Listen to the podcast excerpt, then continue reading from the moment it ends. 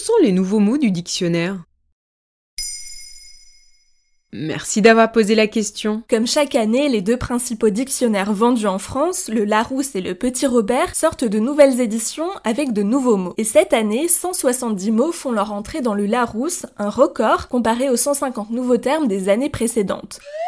Et comme nous sommes en 2021, pas de surprise, beaucoup de mots sont liés à la pandémie de Covid-19 et viennent désormais enrichir la langue française. Bon, forcément, on aura Covid-19 dedans, mais quoi d'autre? Alors déjà, Covid-19 est défini dans le petit Robert comme une maladie infectieuse très contagieuse causée par un coronavirus. Pour lui, masculin et féminin sont corrects, mais dire le Covid est plus adapté que la Covid et sans majuscule si l'on emploie comme un terme générique. Dans sa présentation, le petit Robert donne l'exemple de suspicion de Covid et explique L'usage fait loi. Si le féminin est adopté au Canada francophone, le masculin est pour l'instant majoritaire en France, où l'avis de l'Académie française a été rendu tardivement, alors que le masculin était déjà bien implanté. Par contre, il y a bien une majuscule pour Covid-19. Bref, un an plus tard, le débat n'est toujours pas tranché.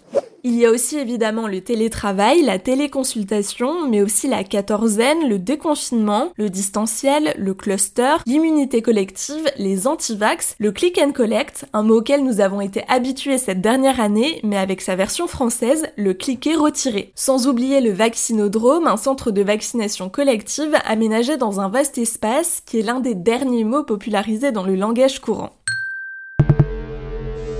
La crise nous a aussi obligés à mieux utiliser les nouvelles technologies, notamment le VPN, que le Robert définit comme un système qui permet une activité en ligne privée et sécurisée en isolant les chiffres et les données. Et il y a aussi des mots compliqués On parle toujours de test PCR, mais n'oublions pas l'adjectif nasopharyngé, qui est relatif au prélèvement de cellules ou de micro-organismes à l'aide d'un écouvillon introduit dans le nez jusqu'à la partie supérieure du pharynx afin d'effectuer un test diagnostique. Il y a aussi l'aérosolisation désignant la diffusion aérienne de fines particules par aérosol, ou encore le saturomètre, l'appareil qui mesure la saturation de sang par oxygène.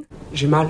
Plus drôle, la bobologie, pour dédramatiser la prise en charge médicale des petites blessures et des maux bénins, explique le petit Robert. 2020 a quand même aussi été marqué par Black Lives Matter. Et on retrouvera donc le mot racisé dans le Larousse. Définition, se dit de quelqu'un qui est l'objet de perception ou de comportement raciste. Autrement important dans le petit Robert, la transidentité, la dysphorie de genre, le verbe silencier et l'intersectionnalité, parce que les évolutions sociétales sont importantes et particulièrement ces dernières années. Une nouvelle édition est parfois aussi simplement l'occasion de faire des ajouts sans qu'il n'y ait d'actu. Emoji sera enfin dans le Larousse avec mocktail, un cocktail sans alcool, mais aussi la nourriture, le bao, spécialité culinaire d'Asie, le shawarma, une viande grillée sur la broche au Moyen-Orient et la truffade. Et on l'oublie parfois, mais on retrouve aussi des noms propres dans le dictionnaire. Cette année, les nouveaux arrivants sont... Je sais pas, mais pourquoi pas Joe Biden? Bien joué, même s'il était déjà vice-président pendant 8 ans, il n'était pas encore dans le petit Robert. C'est donc chose faite comme Kamala Harris et Jean Castex. Ah oui, alors ça, c'est le nom le plus entendu ces derniers mois. Et puis il y a aussi Alain Ray, linguiste et co-créateur de ce dictionnaire, mort en 2020 à 92 ans. La liste est évidemment non exhaustive, libre à chacun de s'approprier tous les nouveaux mots reconnus par les dictionnaires et de les utiliser au quotidien. Et je vous encourage aussi à réécouter d'anciens Maintenant vous savez consacrés à certains de ces mots. Voilà ce que sont les nouveaux mots du dictionnaire. Maintenant, vous savez, un épisode écrit et réalisé par Pauline Weiss. En moins de 3 minutes, nous répondons à votre question. Que voulez-vous savoir? Posez vos questions en commentaire sur les plateformes audio et sur le compte Twitter de Maintenant, vous savez.